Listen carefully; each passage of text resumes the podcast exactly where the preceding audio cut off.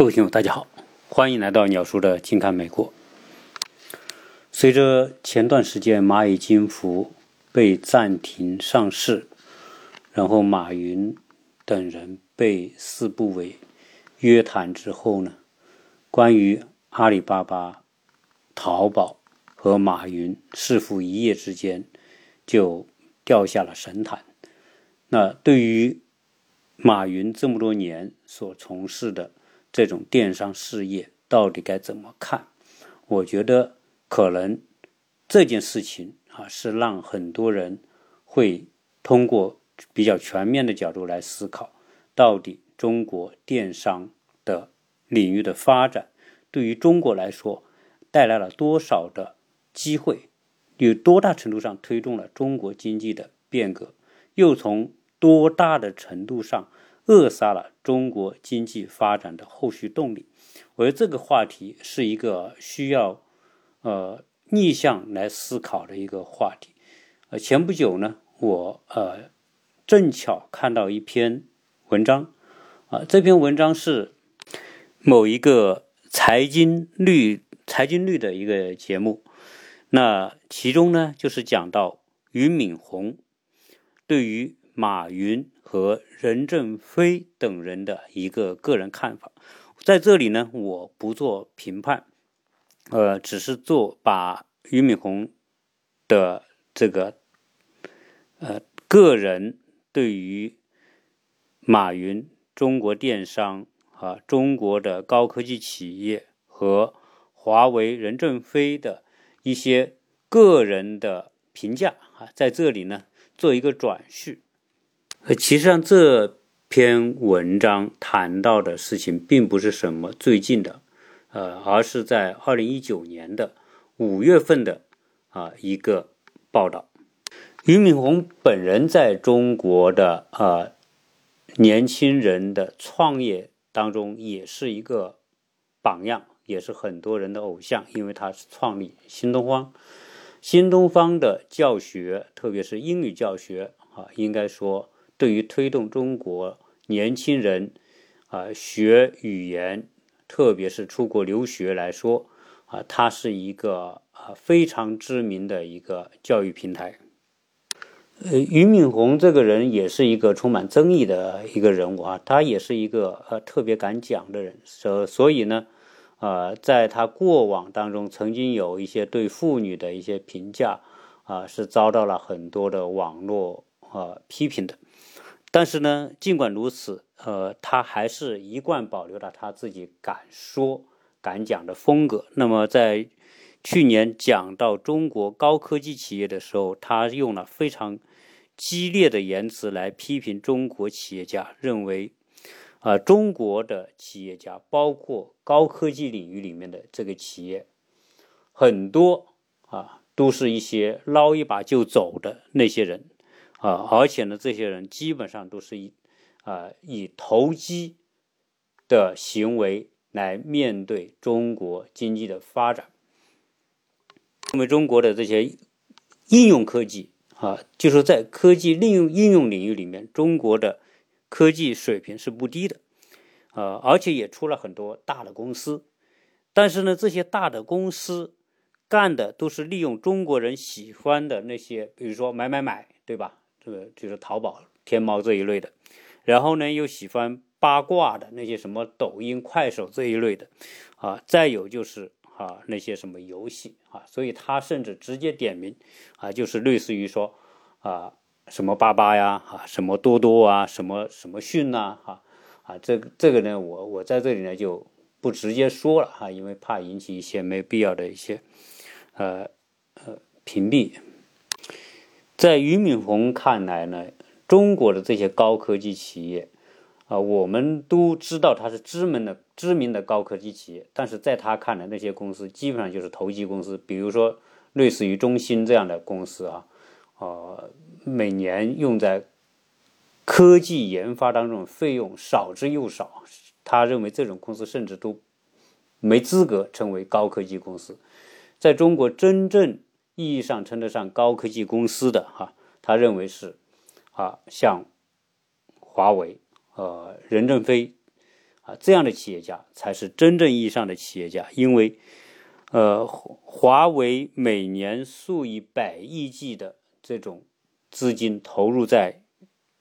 科技的研发领域，特别是在一些基础的研研发领域。正因为这样，那我们看到啊，华为在在这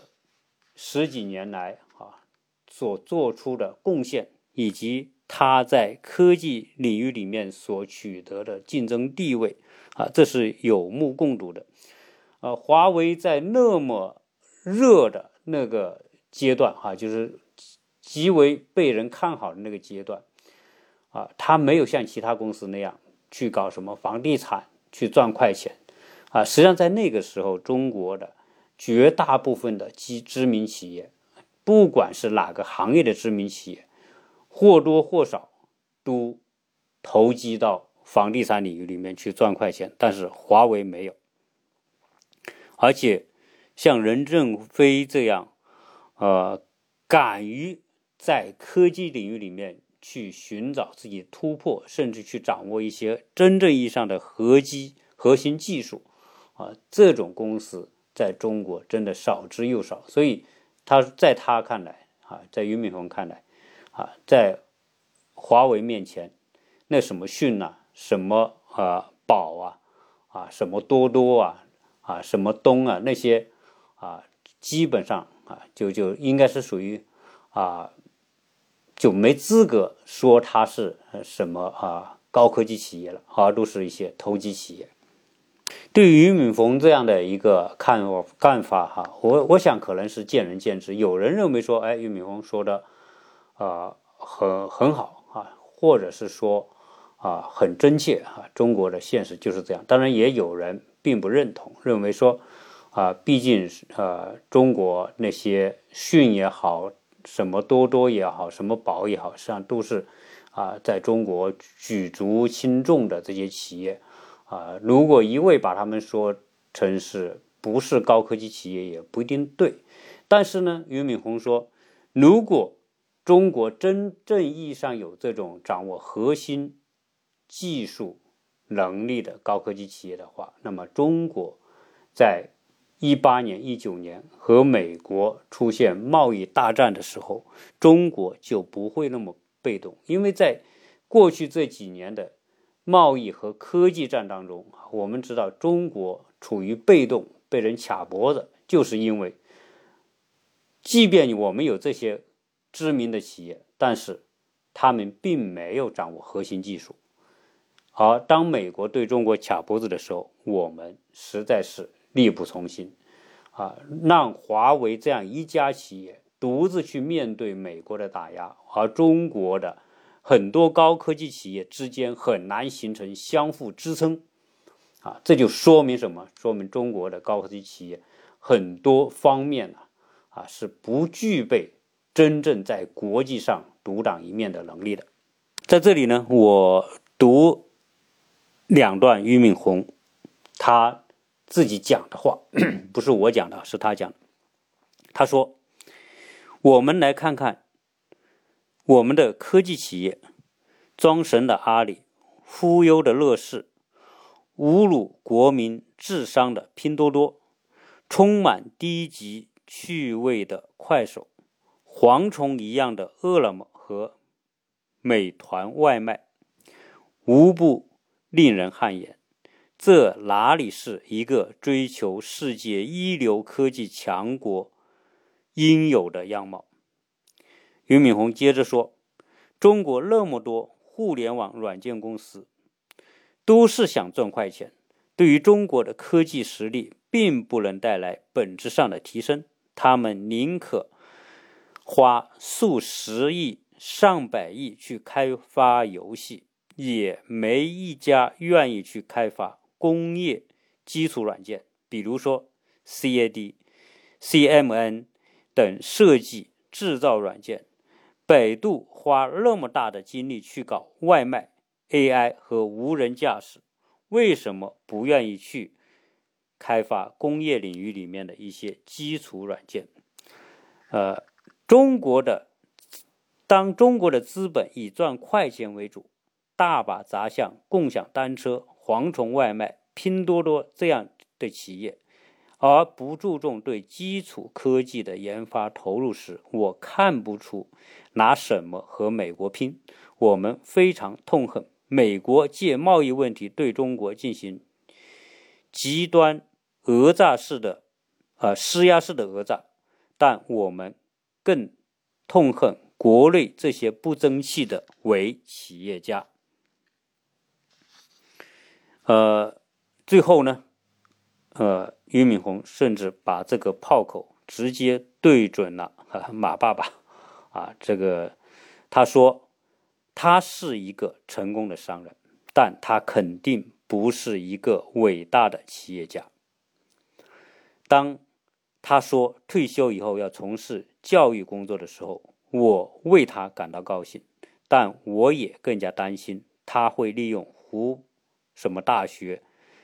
啊？这样的方式培养一批像他一样的商人，而不是去培养像任正非那样的伟大企业家。呃，今天我看俞敏洪的那一次呃演讲和谈话，我回头来想了一下，哈，思考了一下，我觉得。他说的话真的是很有指几分的道理。呃，我们知道中国的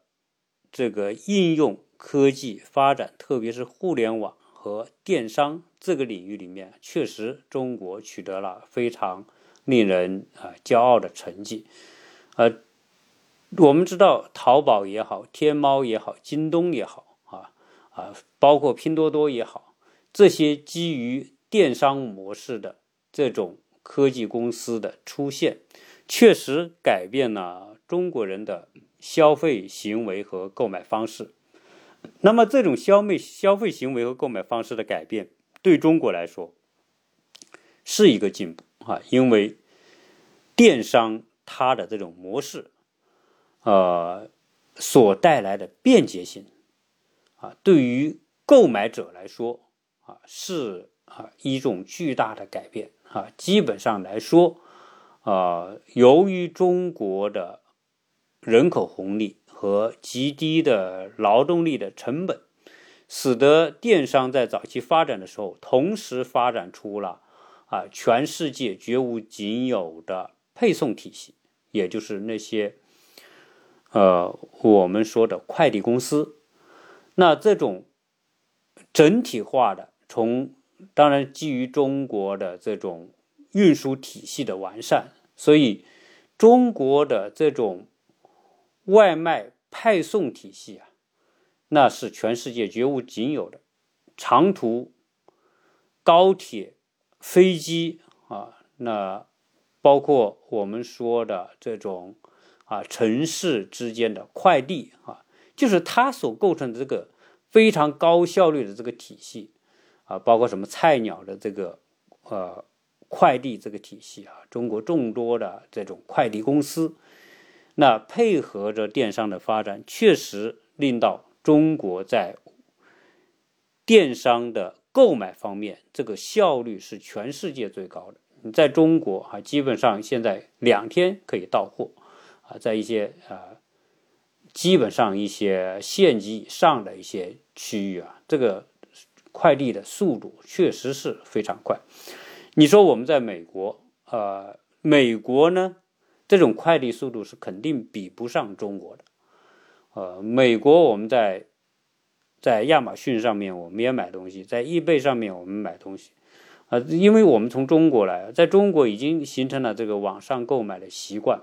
到了美国呢，自然也是啊，习惯于用这些网络购买的方式。那亚马逊啊，易贝，它的这种运输体系啊，是绝对没有中国啊这么体系化的、高效率的。呃，所以呢，亚马逊呢，它的销售模式和天猫和淘宝是不一样的。亚马逊在全美国啊，包括全欧洲啊，甚至亚洲、东南亚那些国家哈。在全世界啊，建立了很多的这种啊派送的网点和仓库。亚马逊它的仓库是支撑它能够做到今天的一个原因，但是美国可没有像中国那么成体系化的这种快递网络，所以亚马逊呢，你你买一些东西你要看情况，有些东西它会告诉你两天三天到，这种两天三天到的多半是你订购的你的居住地点。附近呢有亚马逊的仓库，然后直接你订的这个东西在仓库里有货，那么他就可以给你预计出几天可以送达啊。所以有时候呢，你看到好像很快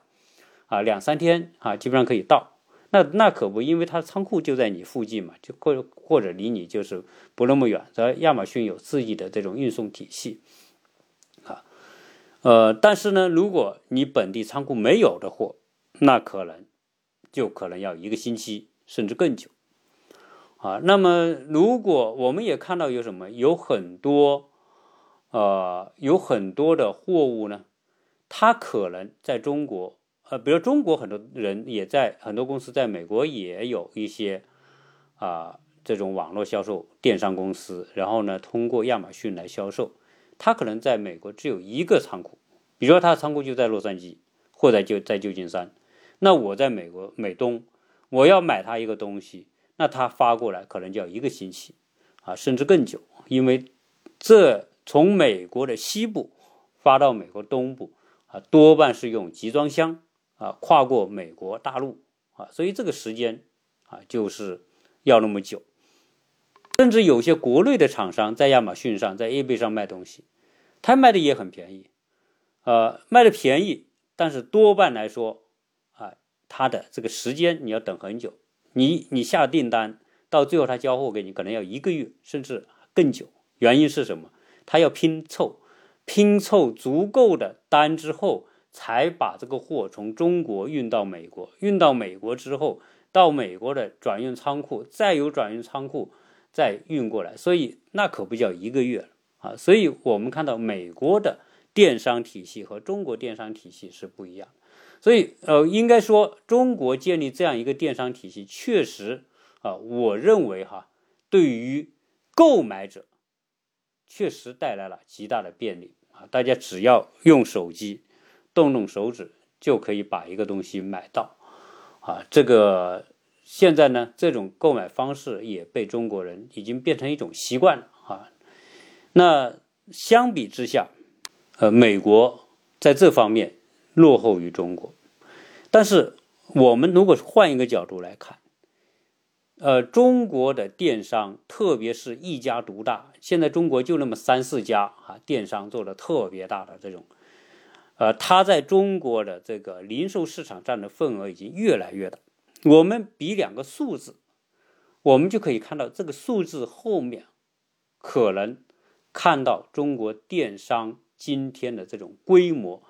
带来积极的一面的同时，它又隐藏着非常可怕的消极的一面。呃，我们看看这个阿里哈，阿里这个体系。呃，二零二零年三月份，阿里巴巴的，包括淘宝及、那个那个天猫哈，整个的用户啊，三月份的用户是活跃用户是八点四六亿。就是二零二零年的三月份，二零二零年啊全年预计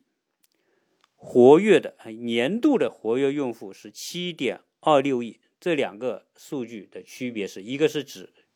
三月份的当月的活跃用户，那么呃全年的会比当月的低一点，但也都是七八亿啊这个数字。呃，阿里的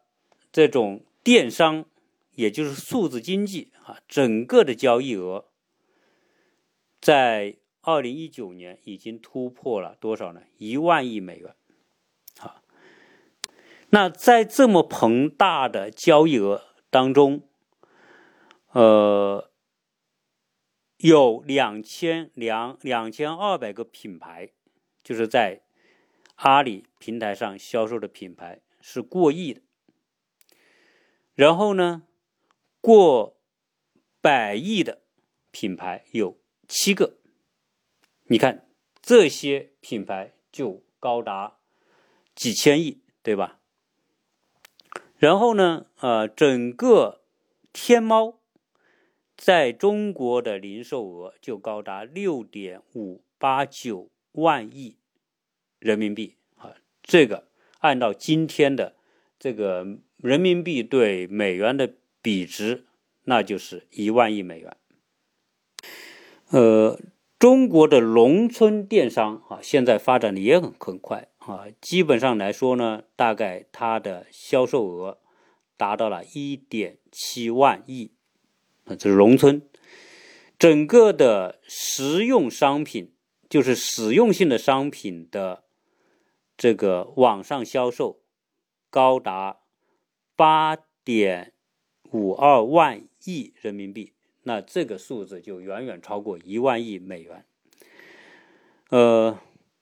整个的中国电商啊。在二零一九年是高达三十四点八一万亿啊，这是商务部公布的数据。呃，相比呃，我们看看美国最大的电商平台，当然就是亚马逊啊。亚马逊在二零二零年啊，它公布过一个数据，全球啊，它的销售额大概是。四千一百六十四点八亿美元，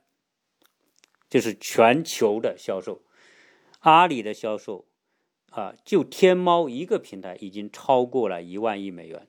啊，可见什么？可见这个阿里呃的销售额、销售体系啊，就在国内这一块就远远超过亚马逊的销售额啊。亚马逊美国的销售额在占全平台销售额百分之六十五，大概是两千六百九十四两千六百九十四亿啊美元啊，相对于天猫的一万亿，那就是啊差的太多了。呃，德国作为欧洲第一大的这个消费国，它亚马逊的销售额。只有三百四十八点八亿，英国是两百九十点五亿，日本是两百六十四点七亿美元。这个这个数字呢，啊，是来自于阿亚马逊的公布的这个财报。那可见什么呢？可见说中国的电商啊，比。啊，世界市值最大的电商平台亚马逊要高出好几倍的这个年度的销售额度，所以呃，我们很多的国内的朋友引以为傲，说中国看在这个电商方面，我们走在世界的最前面啊，我们做的最棒啊，给人们带来最多的实惠。那在这样一个积极的一面的同时，实际上我一直觉得这后面是充满着很多对中国后续发展非常不利甚至可怕的东西。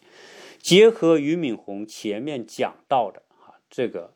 啊中国的这些高科技公司，包括啊他讲到的淘宝，讲到的阿里，啊讲到的马爸爸这些啊。数一数二的这些平台，那么，呃，它带来了什么问题，对吧？我们可能很多人作为消费者很少去会想，那有什么问题啊？你你现在这个平台给我们那么方便，对吧？购物方便，然后呢，运输也很方便，然后比价格很方便，我买个买买个便宜，对吧？便宜的东西啊，东西也不错啊，那不是很好吗？对，实际上呢。从消费的角度是不错，但是呢，从整个国家经济的角度来说，它可是有巨大的危害性。为什么？啊，这里面我们从蚂蚁被停止上市，啊，我们可以看到，实际上这个东西是连在一起的。对于中国这么大一个国家来说啊，电商一枝独大，那么未来对于中国的就业是一种非常可怕的一种景象。呃，美国阿里，美国的亚马逊啊，它的市值那么高啊，但是呢，它的销售额的占占比在美国来说啊，并没有达到中国电商这么高的这种占有额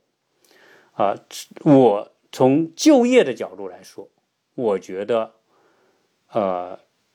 中国的电商占的份额。大，极为不利于中国的就业，这是第一。第二，电商占比太大，极为不利于中国的这个后来者的创业。互联网平台实际上是属于大树底下寸草不生的模式。呃，当互联网一家独大。只有老大没有老二，这种情况之下，很难为中国后续的发展和中小企业留下空间。也就中小企业几乎没有空间。为什么呢？因为淘宝或者是天猫这种模式啊，这种网上销售的模式，对于卖家来说，我认为它的弊是大于利的。啊，为什么呢？对于我们说，对买家来说是好，但是对卖家来说不好。那对卖家来说不好是什么？就意味着对于年轻人未来要创业会带来极为不利的这种影响。我们曾经知道，这个马云和王健林是有打赌，赌什么呢？说他们曾经在很多年以前，哈，就说在多少年之后。电商的销售将超过全国的零售总额的百分之五十，也就是说，电商平台要比你们这种实体平台，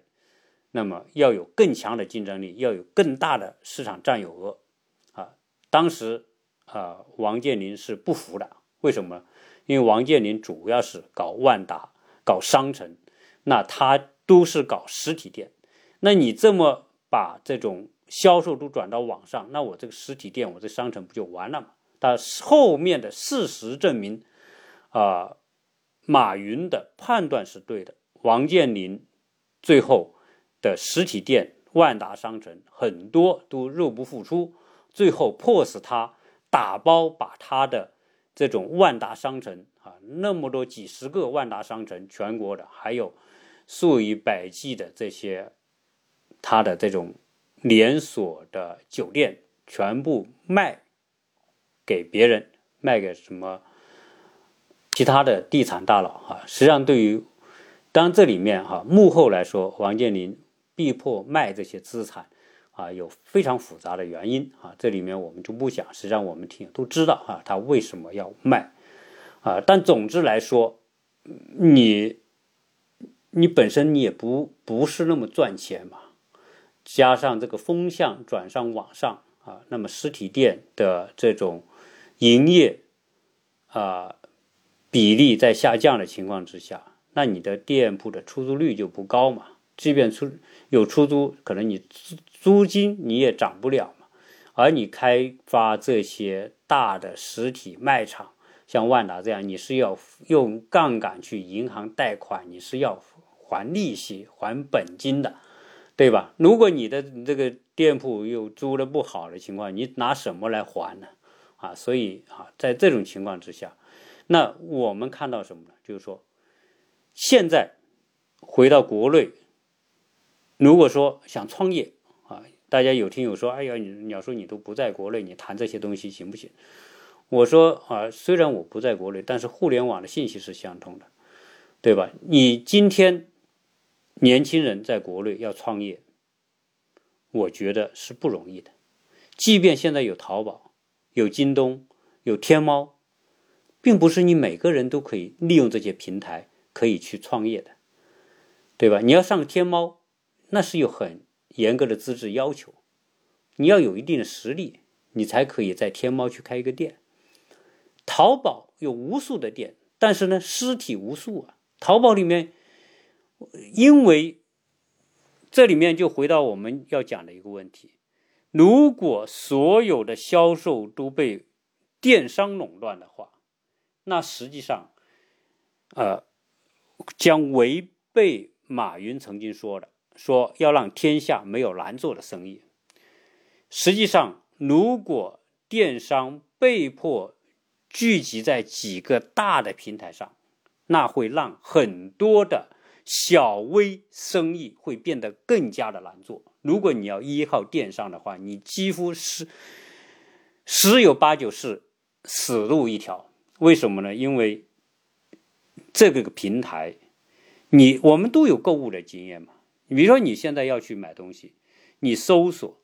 搜索某件商品，你在天猫上搜索，在京东上搜，搜完之后呢，你就会找，然后顺顺便去比价。基本上来说，排在最前面的页面最前面的这个被购买的机会越大。所以为什么要刷单呢？要有这些表现呢，要有这些业绩啊，那就是为了能够排到前面去。那你现在在一个行业里面，同一个频率的东西，以中国来说，可能是成百上千个同样的企业。你就算开一个店，你就排到一百名以后吧。你认为你的店排在淘宝或者排在天猫一百名以后的？同一个商品，你还有机会卖得出去吗？你卖不出去，对吧？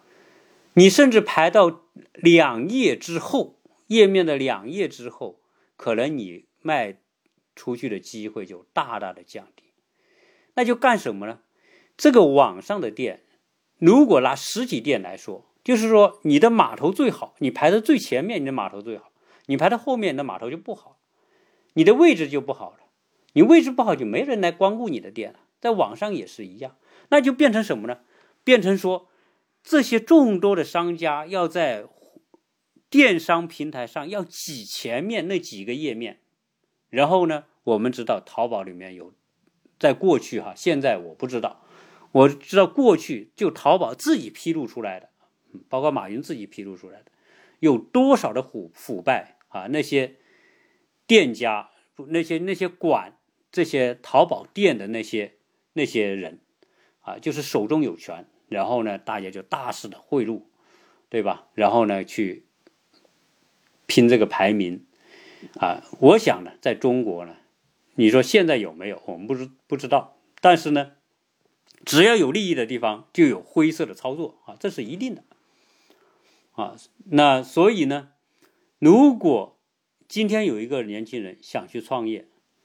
然后呢，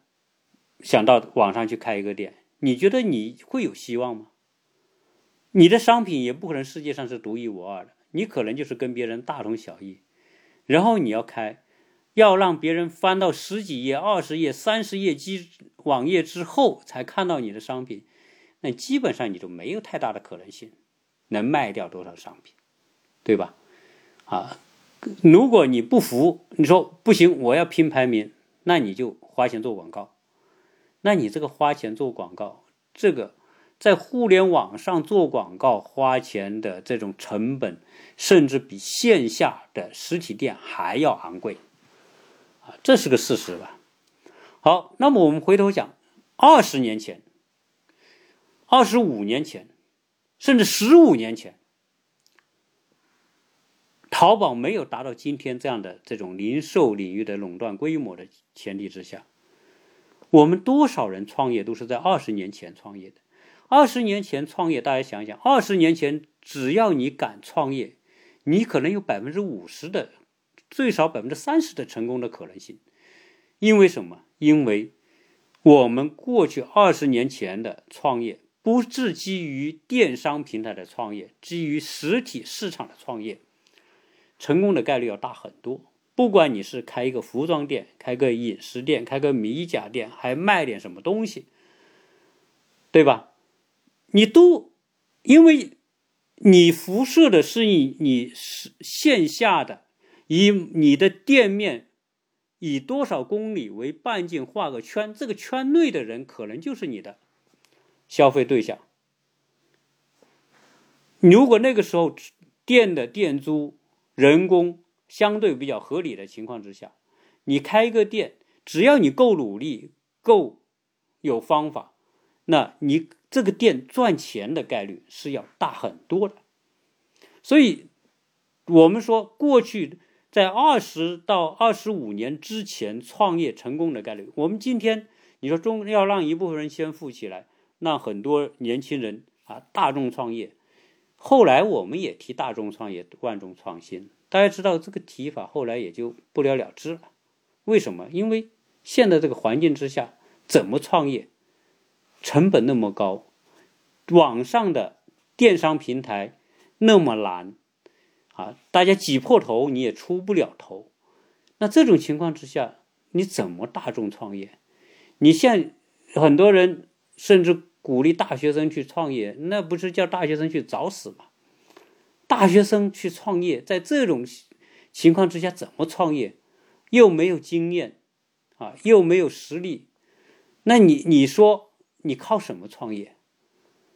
靠勇气？现在已经不是靠勇气可以创业的时代。如果说三十年前、二十年前靠勇气就可以创业，靠很少的资金投入啊，就可能能够创业，能够把一个小店开起来，把一个代理业务开起来。但现在不可能。所以，我说到这里啊，我特别的感慨：中国创业的黄金时代是在二十年前到三十年前，那个阶段是最好创业，甚至十五年前。都可以，啊，甚至某些行业十年前都还可以，但是近几年来，你说从某一个零开始去做点创业，我觉得那实在是太艰难、太辛苦。那这一份的创业的环境的改变，有谁的功劳？我觉得就有电商平台，因为电商平台恶化了年轻人创业的空间。和机会，啊，从这个角度来说，所以对于一个国家经济发展来说，你的创业环境恶化，对整个国家经济发展是没有好处的。而今天俞敏洪对中国某些公司、高科技公司的那种抨击啊，我觉得啊是有一定道理的啊。虽然说人见见仁仁者见仁，智者见智，但是呢，我觉得我们不能只看到事物的一面。你有买，让你买的开心，买的方便，你一定要有卖，才能达成买卖的平衡。但是现在卖被某些平台所垄断了，掐住了，卖的这种市场的活跃度被掐死了。那实际上来说，对于买的人来说也是不利的。那随着呃中美的贸易战也好啊，或者是疫情的影响也好，总之吧，两千年之后这个环境发生变化，呃，中国的这种营商环境、人工成本、租金的成本、各种物流成本。都在上上升的情况之下，那些小微企业的生存状况是在恶化的啊。那么在这种情况之下，如何能够令到在这种环境之下可能要失业的那些人找出他们的就业空间，找出他们的创业空间？这个是需要全方位去政策优化的。那你现在电商平台所带来的这种强大的垄断能力，啊，掐住了我们说的中国商业流通的喉咙。呃，实体店开不下去，对吧？种种因素在一起，那么实际上是会恶化这个中国的就业的未来的前景。以美国情况来看，我们今天说美国，美国是没什么制造业啊。美国虽然说要制造业回美国，实际上也回不来。今天美国的情况是什么？第一是高科技公司，我们知道硅谷也好，其他的各种高科技企业也好，哎，那个是美国最为活跃的一个部分啊，也是美国经济的龙头。美国经济拼的就是高科技这一部分。美国没有制造业，制造业是呃屈指可数，对吧？各地的你像中国那样的众多的加工制造企业，美国就没有啊，因为这十几二十年来啊，这个随着国际产业的分工，它就完全优化到其他国家去了。美国今天留下来的，除了我们说的高科技企业之外，最大最大百分之八十五是服务业，其中在服务业里面，当然服务业包括很多，它是个很广的范围，比如说金融、保险，啊，这些都是服务业，啊，然后呢，教育也是服务业，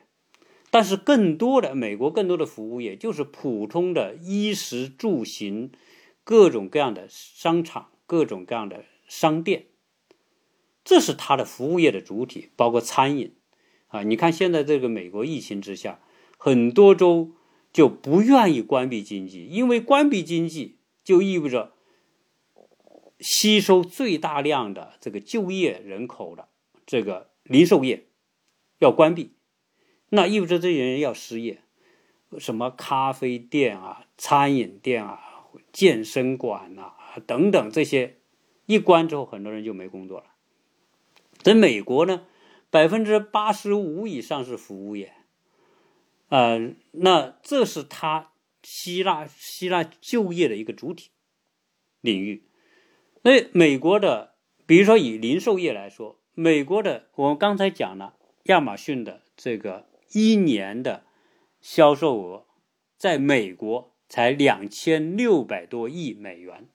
那美国的零售总额，那以数万亿美元来计。那那它就是个还是个零头嘛，也就是说，美国的零售平台、网络的呃电商平台，在整个零售领域里面并没有占据主导地位。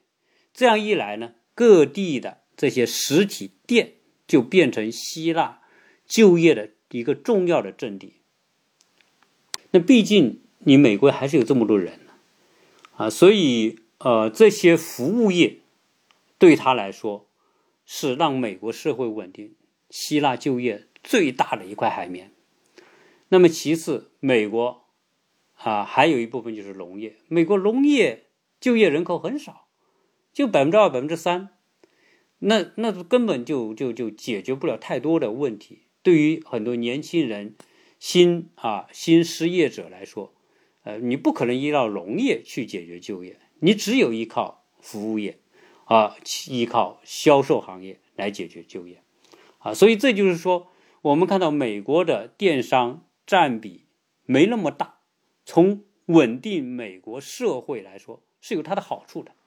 而我们中国电商占比那么的大，